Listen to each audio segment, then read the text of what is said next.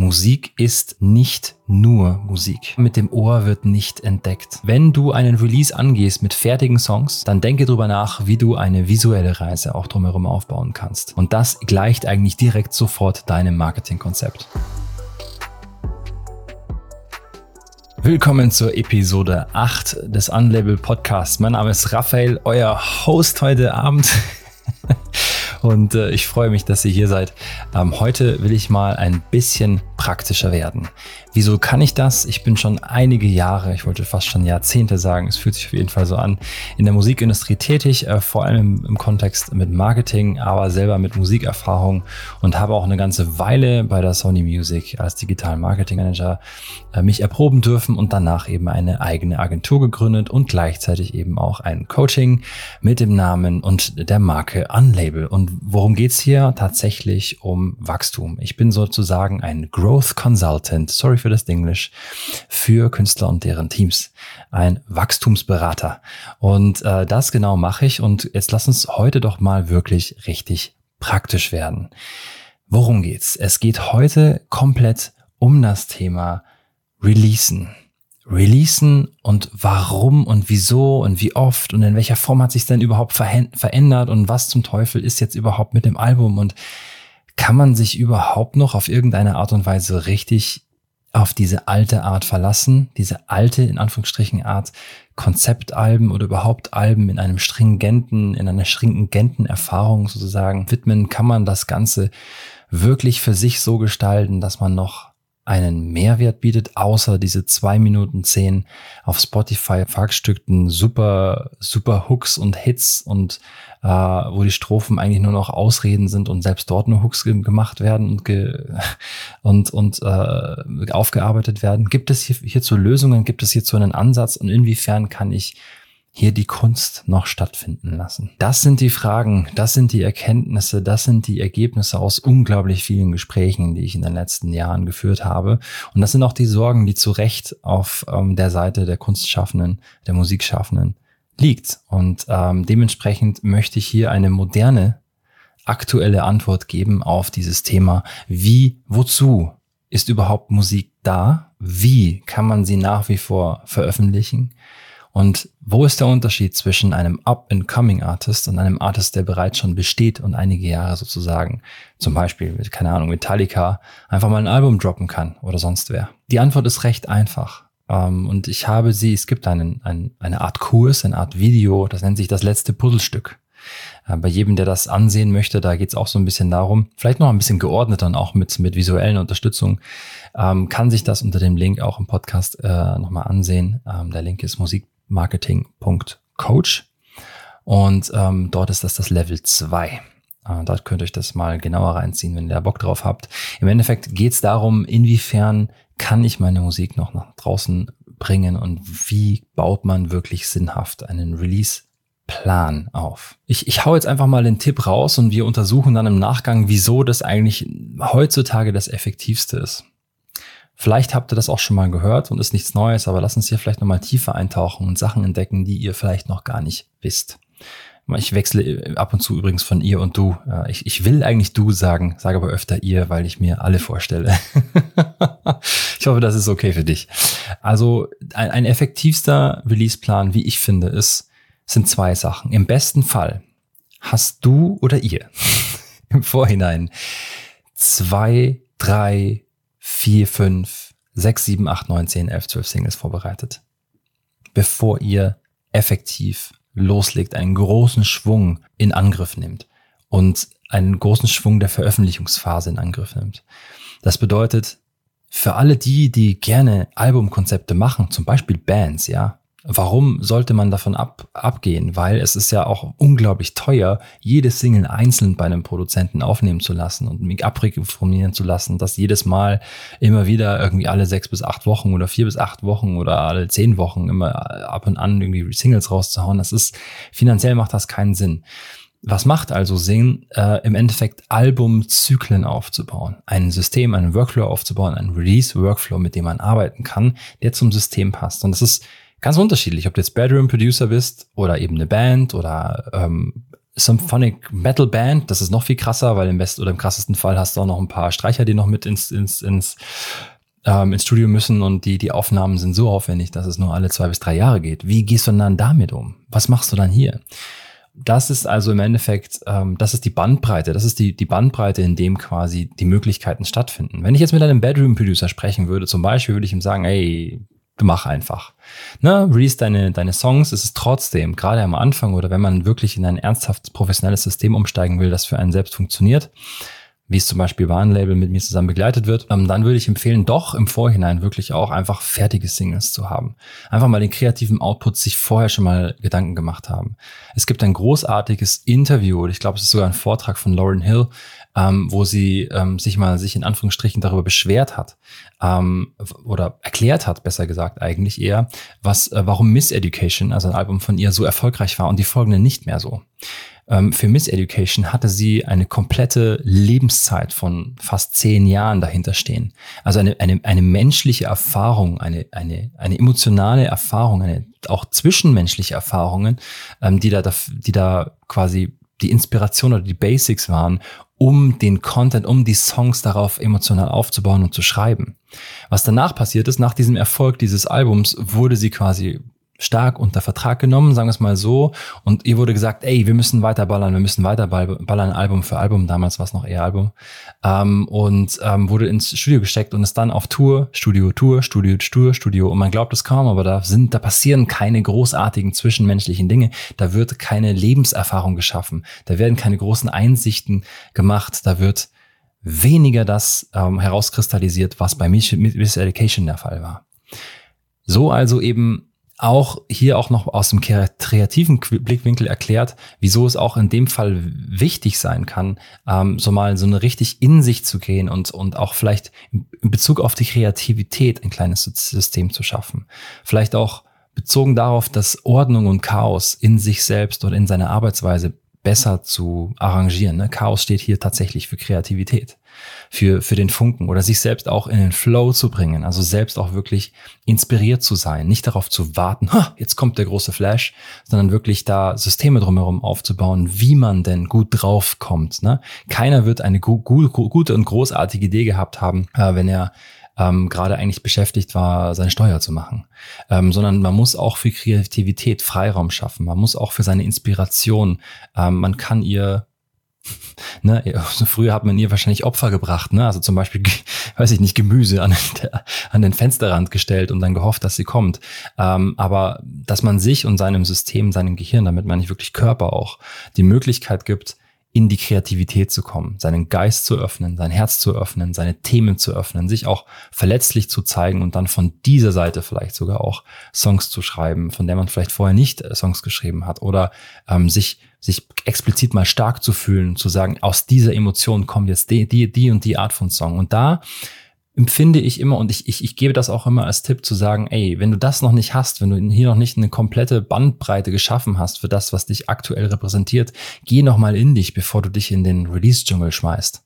Geh nochmal in dich, nimm dir eine Kreativpause und geh ganz tief und explizit in dich. Und das muss kein halbes Jahr, es muss auch kein Sabbatical von drei Jahren sein, sondern das kann auch explizit mal einfach nur ein Wochenende sein. Es gibt ein paar Bands, die machen zum Beispiel auch Bandurlaube, sowas ist großartig, wo man sich mal einsperren kann und nur für die Kreativität da ist.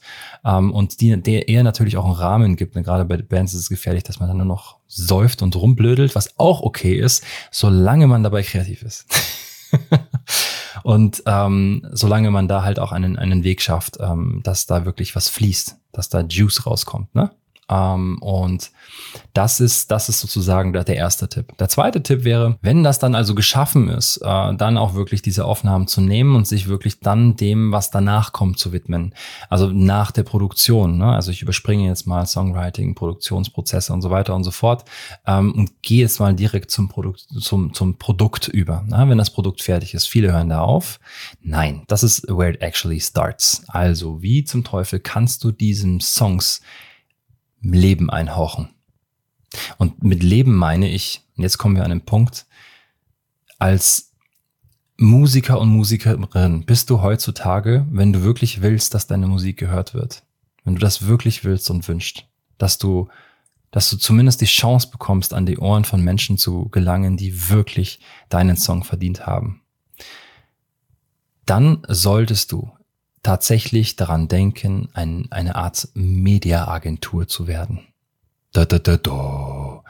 Wirklich ähm, eine ganz, ganz komische Aussage, wenn du willst. Und ich, ich hoffe, dass ihr diese Aussage jetzt nicht alle so nimmt wie, oh, er hat es gesagt. Ich bin keine Mega-Agentur und ich werde es auch niemals sein. Ich habe keinen Bock drauf. Ich habe keinen, ich weiß, wo der jetzt hin will. Und zwar, er will mir erzählen, dass ich auf TikTok die ganze Zeit Tänze machen soll. Nein. Eine Media-Agentur bedeutet nur, dass wir die Möglichkeit schaffen, über uns zu sprechen. Dass wir die Möglichkeit schaffen, eine Plattform für uns selbst zu schaffen. Dass wir die Möglichkeiten nutzen, die früher nur Labels hatten. Die Mediaagenturen waren früher die Labels. Die Chancen haben früher die Labels geschaffen.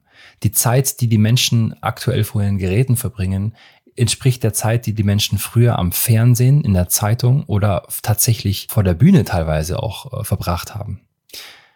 Und wer war damals sozusagen dazwischen? Wer hatte die, wer hatte, wer konnte diese Türen in diese Welten öffnen? Es waren Labels.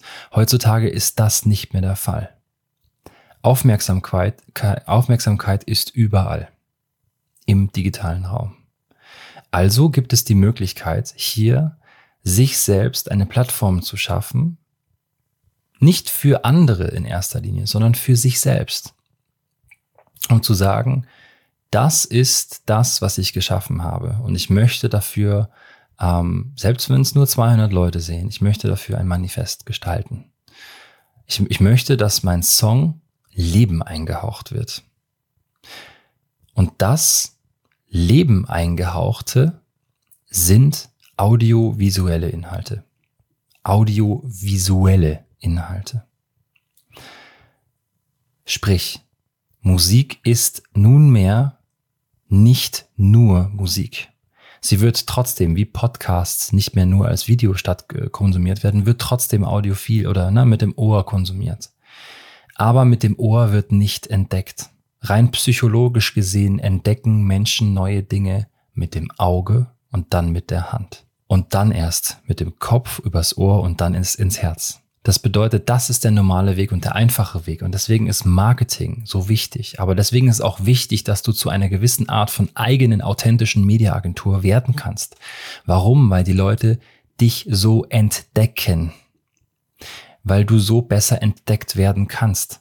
Ähm, ja, Spotify lässt auch mit den Ohren entdecken. Es ist aber eine komplett andere Art der Entdeckung. Sie ist nicht so effektiv und sie ist nicht so nahbar. Und du möchtest Menschen nahbar treffen. Du möchtest mit Menschen interagieren, die dich verstehen, die deine Songs verstehen, die sich selbst in ihren, in, in deinen Songs sehen und sich identifizieren können damit.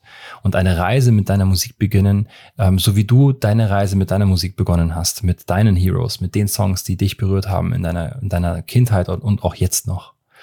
Weil das ist das, was Musik kann und schafft. Deswegen ist der in Anführungsstrichen neue Weg, es ist kein neuer Weg, denn es war früher auch so. Es war eine audiovisuelle Erfahrung. Nehmen wir jetzt mal Radio außen vor zum Beispiel. Ne? Aber auch hier ist es der Fall. Denkt euch mal rein in diese, in diese Erfahrung, wie Radio funktioniert. Radio funktioniert so, zumindest ähm, aus, aus meiner Perspektive, dass die Leute Musik nebenbei hören als Soundtrack zu ihrem Leben.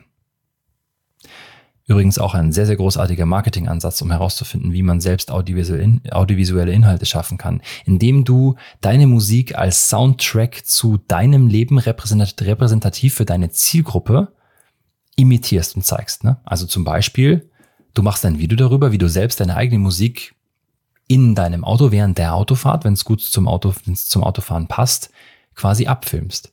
Aber das ist im Endeffekt so, wie Radio funktioniert. Radio hat zum Beispiel im Auto und bei sehr, sehr vielen Menschen diese Begleiterscheinung, dass sie diese Songs hören immer und immer wieder, weil sie vorgespielt werden und dann werden damit Assoziationen geknüpft. Und es wird der, der Soundtrack zu ihrem Leben, in dem Fall zu ihrem Teilbereich Autofahren ah, den Song höre ich so gerne, diesen Coldplay-Song habe ich früher x-fach im Auto vorgespielt bekommen. So wird's nicht gesagt, weil da braucht eine gewisse Gewahrsam. Aber das ist im Endeffekt das, was passiert. Und was du als, ähm, wenn du jetzt zum Beispiel nicht im Radio kommst, äh, was, und was das sind sehr, sehr viele, die nicht im Radio kommen, ähm, dann, dann gestalte es genau so, dass diese Erfahrung nahbarer wird, dass du hier den Leuten nicht nur einen Soundtrack zu ihrem Leben gibst, sondern einen Vorschlag, einen Ansatz, wie deine Musik gemeint ist, audiovisuell. Audiovisuell. Und dafür ein Konzept zu haben, ein Gespür zu bekommen, ist für viele Musiker und Musikerinnen eventuell erst, im ersten Schritt unnatürlich. Weil viele damit auch so ein bisschen Mindset-Thema jetzt, ne, aber halt auch damit, äh, damit irgendwie zusammenhängend denken, dass das irgendwas mit Überkompensation oder Profilierung zu tun hat und äh, irgendwie mit, sich mit Verbiegen zu tun hat. Aber im Endeffekt ist es genau das. Also, das ist ein wichtiger Punkt beim Releasen. Ne? Ich möchte jetzt nicht zu sehr vom Thema abkommen, aber das ist ein Riesenthema. Riesenthema. Vielleicht mache ich einen extra Podcast dazu. Vielleicht habe ich es jetzt auch gerade schon gemacht. Aber im Endeffekt ist es das. Also wenn du, ähm, wenn du einen Release angehst mit fertigen Songs, dann denke drüber nach, wie du eine visuelle Reise auch drumherum aufbauen kannst. Und das gleicht eigentlich direkt sofort deinem Marketingkonzept. Das ist ein Marketingkonzept. Und das ist nicht schwer, weil es viele Künstler und Künstlerinnen von Haus aus schon gemacht haben. Die Geburt des Musikvideos war der Unterschied. Wo sind wir jetzt? Wir sind jetzt in einer Phase, wo wir diese Reise ähm, noch viel umfangreicher gestalten. Und zwar in Form von Short-Clips. Wo ist der Unterschied? Musikvideos für Arme würden jetzt ein paar sagen. Nein. Es ist die Nahbarkeit, die Authentizität. Oh, ich kann dieses Wort manchmal, manchmal treffe ich es nicht. Authentizität. Ja, man muss es nur schnell genug sagen, da ist es.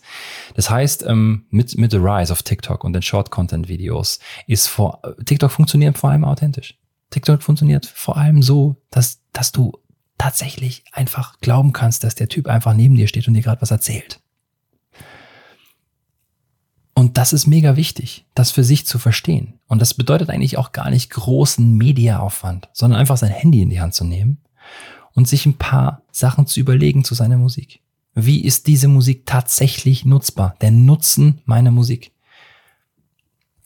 Und darüber macht sich kaum ein Musiker Gedanken oder kaum eine Musikerin. Wie wird meine Musik genutzt? Warum? Aus welchen Gründen? Welche Emotionen stecken da dahinter? Und wie kann ich die triggern? Wie kann ich schnell, welche, welche Wege gibt es bei mir selbst, wie schnell in so eine Stimmung komme? Und da haben wir zum Beispiel eine kleine Schleife zu, wie du dein Songwriting gestaltest, was ich vorher an, äh, angewandt habe. Also Menschen, als Künstler, als Musiker bist du ein Mensch, der schnell eine gewisse Stimmung erzeugen können soll. Nicht nur auf der Bühne, sondern auch bei sich selbst, um um sozusagen diese Stimmung zu channeln. Und das ist bei Releasen genauso wichtig. Das ist diese Agilität, es zu schaffen, Stimmungen zu erzeugen und das nicht nur auf der Bühne, sondern auch audiovisuell. Und wenn man es nur auf der Bühne kann, in Anführungsstrichen, dann kannst du es auch audiovisuell, weil du einfach nur die Bühne aufnehmen musst. Das ist das, was Musik macht von Haus aus. Ob du es jetzt einfach nur dokumentarisch abfilmst oder dir kleine Filmchen dazu überlegst. Ähm, Musiker machen das per se gerne.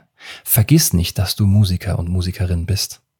Vergiss nicht, dass du das gerne machst. Das ist dein Job. Und ich hoffe nicht, dass ich dich damit gefrontet habe. Dass ich, ich hoffe nicht, dass ich dir damit gesagt habe, was du noch alles zu tun hast und dass du dieses Gefühl dabei hast. Denn das ist eine Ehre, das tun zu dürfen. Es ist mitunter eine der wichtigsten Sachen in der Kunst und der Kultur. Ich kann es nicht oft genug sagen. Hinter den modernsten Möglichkeiten steckt eben auch die Art der Anpassungsfähigkeit. Ich glaube, dieser Podcast wird heute sehr lang, weil ich sehr inspiriert bin. Wir machen also weiter. Also, wir haben festgehalten, wir haben einige Songs schon am Start, da weil wir uns dann quasi vor allem darum kümmern müssen, wer bin ich, wer ist meine Zielgruppe, was kann ich für audiovisuelle Inhalte dahinter stecken, ähm, welche Reisen kann ich hier kann ich hier begleiten und wie funktioniert die Brücke dazwischen. Das ist das übrigens, was ich in der Academy begleite, ähm, aus den professionellsten Blickwinkeln und sehr individuell betrachtet. Wie geht's weiter? Ich würde dir wirklich empfehlen, zwischen vier und acht Wochen regelmäßig zu veröffentlichen. Warum? Weil wir dann immer wieder kleine Peaks haben. Piu, piu, piu, Aufmerksamkeitsspitzen nach oben. Und das siehst du auf Spotify. Spotify selbst reagiert algorithmisch darauf. Wer nicht genau weiß, was ich jetzt gerade meine, da gibt es eine extra Folge dazu, die erklärt, warum das so ist. Und das ist Momentum. Stichwort Momentum. Genau wie im Leben. Der Zinseszinseffekt. So wie, wie, wie, wie Größen, wie Größen wirklich entstehen. Nicht vom Himmel, nicht vom Himmel gefallen, da kommen nicht die Meister her, sondern piu, piu, jeden Tag. Und dann mit einem großen Output, piu, tasch, tasch, tasch und schon wird gestiegen, gestiegen, gestiegen. Der Zinseszinseffekt. Compound Interest auf Englisch. Ein ganz, ganz wichtiger Begriff. Auch wenn es um deine eigenen Gewohnheiten geht. Jeden Tag, wenn du einen Marathon laufen willst, fang nicht an, jede Woche direkt 20 Kilometer zu laufen, sondern lauf erstmal einen und schau, wie du dich dabei fühlst. Wenn du das jeden Tag machst, es braucht nicht lang, bis du Compound Interest, bis du den Zinseszinseffekt dabei aufbaust. Und deswegen habe ich auch meine Zusammenarbeit am Anlabel lebenslang, biete ich die lebenslang an, weil ich nicht erwarten kann, dass innerhalb eines halben Jahres direkt ein Superstar rauskommt. Und das möchte ich auch nicht. Ich weiß, dass solange die Leute in der Zusammenarbeit mit mir nicht aufgeben, dass der Erfolg rauskommen muss, weil man erst verliert, wenn man aufgegeben hat und aufgehört hat. So sehe ich das. Und deswegen trete ich hier jede fucking Woche für euch an und mach so mach so einen Podcast mit euch. Oder dir. hier ist wieder die euch-du-Falle. Äh, und das ist genau das, was bei, bei Releasen wichtig ist. Antreten und ein System aufbauen, das nicht wehtut, wo du dich nicht so fühlst, als würdest du aus dem letzten Loch pfeifen. Das ist bei jedem anders. Und wenn es so ist, dann muss man es ändern und anpassen und schauen, wie man schlau das Ganze aufbauen kann und wie man nicht ständig den Geniestreich vor sich hin werfen sollte oder nicht, auf den großen Hit warten sollte, auf gar keinen Fall. Ja, sondern Hit für Hit. Jeder Song ist ein Hit. Und das genauso sehen. Jeder Song ist ein Hit für sich. Ob wir jetzt die großen Streaming-Zahlen dahinter haben oder nicht. Es gibt tausende Millionen Hits da draußen. Nicht alle haben es geschafft. Und es hat nichts mit Glück und Zufall zu tun sondern mit diesem, was, was wir jetzt gerade besprechen, Momentum aufbauen. Und dann wird es irgendwann mal ein anderer Song, der nicht den, der, der wahrscheinlich hättest, wenn es ein anderer Song wird von dir, der wirklich durchbricht, hast du wahrscheinlich vorher schon zwei, drei gehabt, die vielleicht noch krasser durchgebrochen wären. Aber es war einfach nicht das richtige Umfeld dafür da. Und das hat nichts, nichts mit Glück oder Zufall zu tun. I doubt it. Kommt an mit euren Themen, kommt an mit euren Beispielen. Ich kann's die, ich kann's euch alles wegreden. Es hat immer damit zu tun, was der Künstler gemacht hat, inkrementell, der Zinseszinseffekt. Und das geht besser, wenn man das Stück für Stück macht heutzutage, wenn man die Algorithmen mitnimmt und wenn man immer wieder auch äh, sich in diesen, in diesen Disziplinen übt, über die ich jetzt sehr, sehr lange gesprochen habe. Musik machen, Wege finden, wie man sie am besten machen kann, Wege finden, wie man das Marketing aufbauen kann, Wege finden, wie man da effektiver wird, Wege finden, wie man da, wie man da auch Zeit ähm, sparen arbeiten kann, Wege finden, wie man wirklich langfristig die Leute erreicht, die lange an, an auf, da, auf, da, auf deiner Seite mit dabei sind und die wirklich überzeugt sind von dir und deiner Musik. Und dann tatsächlich auch Einnahmen zu generieren, Gigs auf die Beine zu stellen, Merch aufzustellen, ähm, vielleicht sogar einen Patreon-Kanal aufzubauen, je nachdem, was man System hat und welche, wie die Fans gestaltet sind, wie du selbst, was du für Talente hast und so weiter und so fort. Und die dann Partner reinzuholen, das weiß, das, das alles sukzessive wachsen zu lassen. Manchmal auch schnell, manchmal auch langsam. Es ist völlig egal. Ähm, zu deinen Bedingungen, so wie du es dir wünschst. Und da gehört so viel dazu. Und ähm, das hat alles mit dem inkrementellen Wachsen zu tun. Nichts mit Perfektionismus, nichts damit, sein, sein, seine Musik über vier Jahre zurückzuhalten, dann den großen Wurf zu machen. Kann man machen, ist aber heute tatsächlich einfach weniger wahrscheinlich erfolgreich. Kann man machen, ich wiederhole es, ist aber heute einfach weniger wahrscheinlich erfolgreich. Die Wahrscheinlichkeit ist, wenn es ultra gut ist und du hast einen Haufen Kohle, dann kannst du es irgendwie hinkriegen. Aber selbst das ist nicht so von Erfolg gekrönt und hat nicht so eine hohe Wahrscheinlichkeit, durch die Decke zu gehen, wie als hättest du vorher inkrementell sogar Scheiß-Songs veröffentlicht. Richtig Scheiß-Songs. Richtig Kack-Songs über zwei Jahre. So das Schlechteste vom Schlechten. Einfach mal so hingerotzt. Wahrscheinlich wird es dich überraschen, was da für Songs rauskommen und was da für Erfolge rauskommen. Und dann währenddessen parallel aber ein richtig krasses Album aufzubauen oder eine, eine, ich sag mal nicht, ich sag Album, aber ich meine damit Veröffentlichungsrutsche über ein Jahr, ja, zum Beispiel neun Singles über ein Jahr, Klassiker, alle sechs Wochen, here you go, 54 Wochen, großartig. Wenn du das hinkriegst, musst du es nicht immer hinkriegen, aber so durchschnittlich ab acht Wochen ähm, verlierst du an Momentum. Zum Beispiel bei Spotify. Ist aber nicht schlimm, wenn du es nicht schaffst. Ist nicht schlimm. Es gibt Leute, die haben ganz, ganz schlimm schon mit mir diskutiert, weil sie es nicht anhalten konnten. Ich sage, es ist okay, ne? solange du in der Zeit zwischendrin ähm, aufholen kannst, qualitativ und du dran bleibst und du und du ähm, ähm, vielleicht auch sogar ähm, Urlaub nimmst, um dort Kreativität und und Anspor Ansporn zu sammeln, ist das völlig in Ordnung. Ist das völlig okay? Oder ähm, wenn du vielleicht die Zwischenzeit irgendwie füllen möchtest mit Re-Releases, mit Remixen, mit Akustikversionen, einfach zu produzieren, ein paar Spuren rausnehmen und schon hast du eine Akustikversion und schon hast du einen, eine Zweitverwertung deines Songs. Alles möglich, überhaupt kein Problem. Man muss nur wissen, wie, man muss sich's trauen, einfach machen. Und ähm, Schon schaffst du für dich eine Kontinuität und einen Weg, ein System, wie du selbst mit deiner Zielgruppe wachsen kannst und Learnings rausholst. Und das hatte früher einfach keiner. Kein Künstler der Welt hatte das. Hier geht es nicht darum, irgendwie irgendwelchen Leuten zu gefallen, sondern nur die richtigen zu finden, die ihr Gefallen von Haus aus an empfinden und das effektiver aufzubauen.